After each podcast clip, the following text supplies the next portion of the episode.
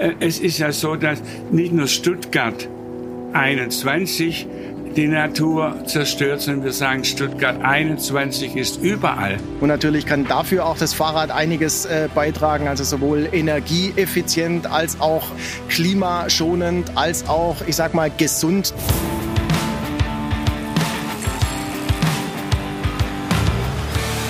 Die Energierevolution. Ein Podcast mit Andy Christel für Octopus Energy. Liebe Deutsche Bahn, ich mache einen Podcast zur Energierevolution in Deutschland und würde euch gerne ein paar Fragen dazu stellen. Mit freundlichen Grüßen, Andi Christel. So, abschicken. Eine Woche später. Ich habe eine E-Mail der Deutschen Bahn bekommen. Sehr geehrter Herr Christel, vielen Dank für Ihre Anfrage. Aus terminlichen Gründen können wir Ihnen leider kein Interview ermöglichen. Mit freundlichen Grüßen, eine Bahnsprecherin. Aus terminlichen Gründen?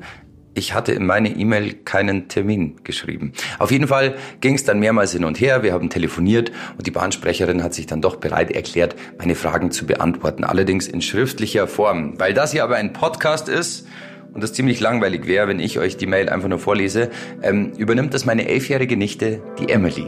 Sie ist quasi die Stimme der Bahnsprecherin. Die Deutsche Bahn hat sich ehrgeizige Klimaschutzziele gesetzt und wird bis 2038 den erneuerbaren Energienanteil am Bahnstrommix auf 100% erhöhen. Bis Ende dieses Jahrzehnts werden wir bei 80% Grünstrom liegen. Seit 2018 fahren alle elektrischen angetriebenen ICE, IC und ET-Züge mit 100% Ökostrom. Das klingt doch gut.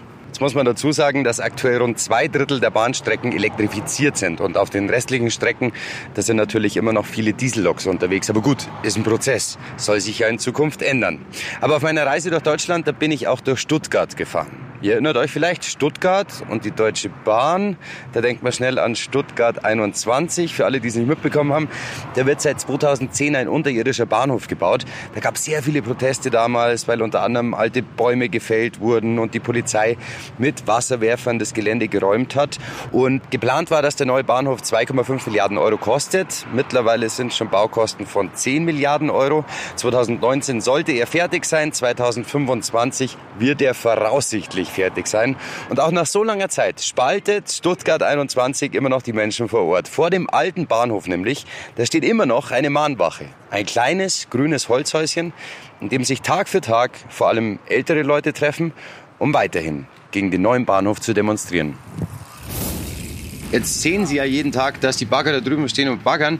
Was motiviert Sie denn trotzdem jeden Tag in der Früh aufzustehen und zu sagen, okay, wir wollen die Leute darauf aufmerksam Wenn Sie machen? da unten fahren, da ist kein Brandschutz und nichts ist in Ordnung. Ja. Ich werde niemals von da unten wegfahren, wenn da was passiert. Und der Kampf, der Kampf für eine intakte Nahverkehrs- und Fernverkehrsverbindung.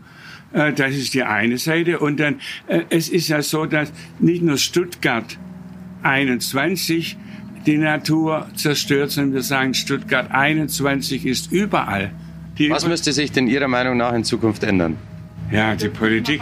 Wir sind stolz, dass wir jetzt nach zwölf Jahren noch Widerstand leisten. Und jeden Montag sind wir auf der Montagdemonstration. 609. Ja, sehr, sehr kulturell. Nicht wahr? Wir haben hier eine, eine tolle Mahnwache. Ja, früher hatten wir ein Zelt, jetzt haben wir feste Behausung, auch im Winter.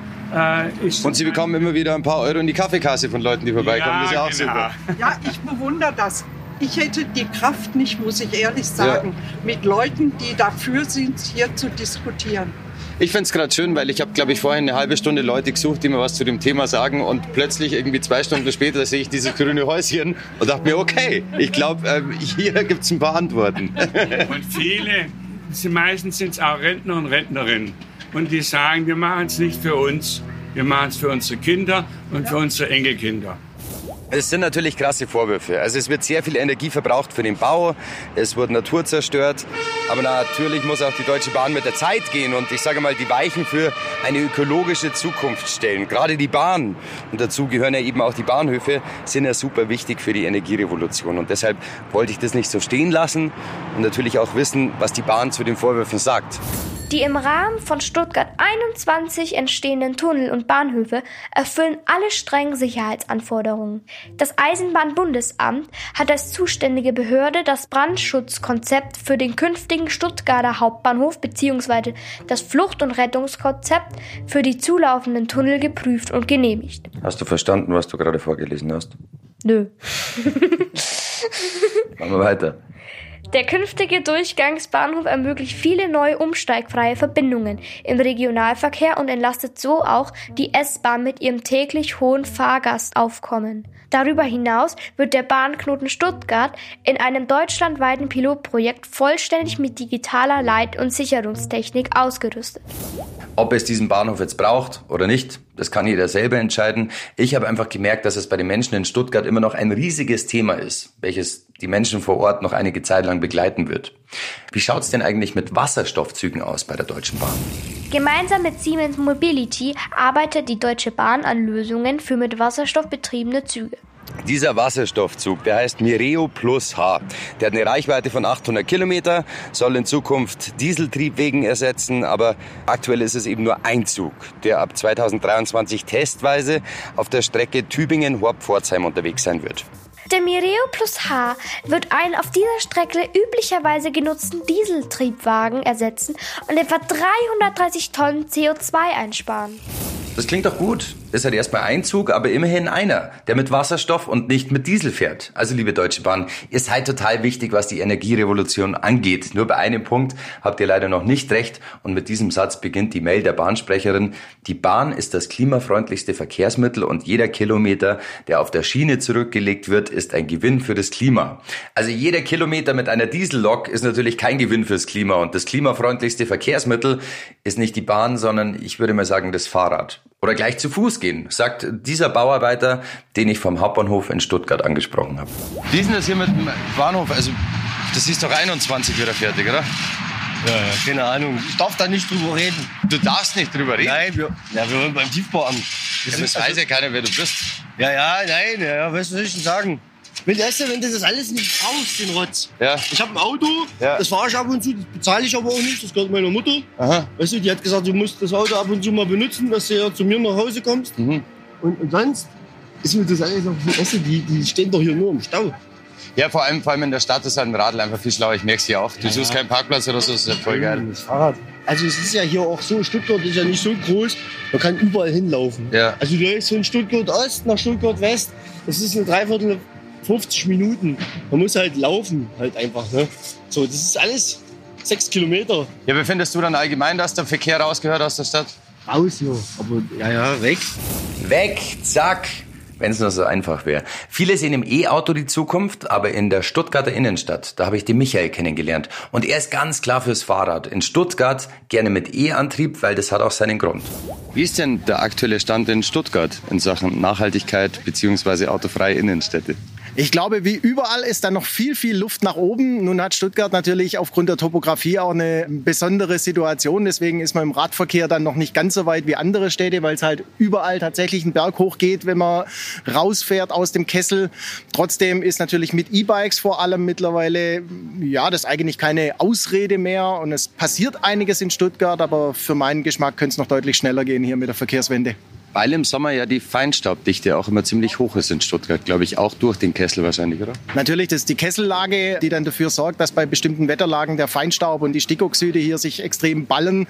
Das ist also deutschlandweit einer der Hotspots dafür.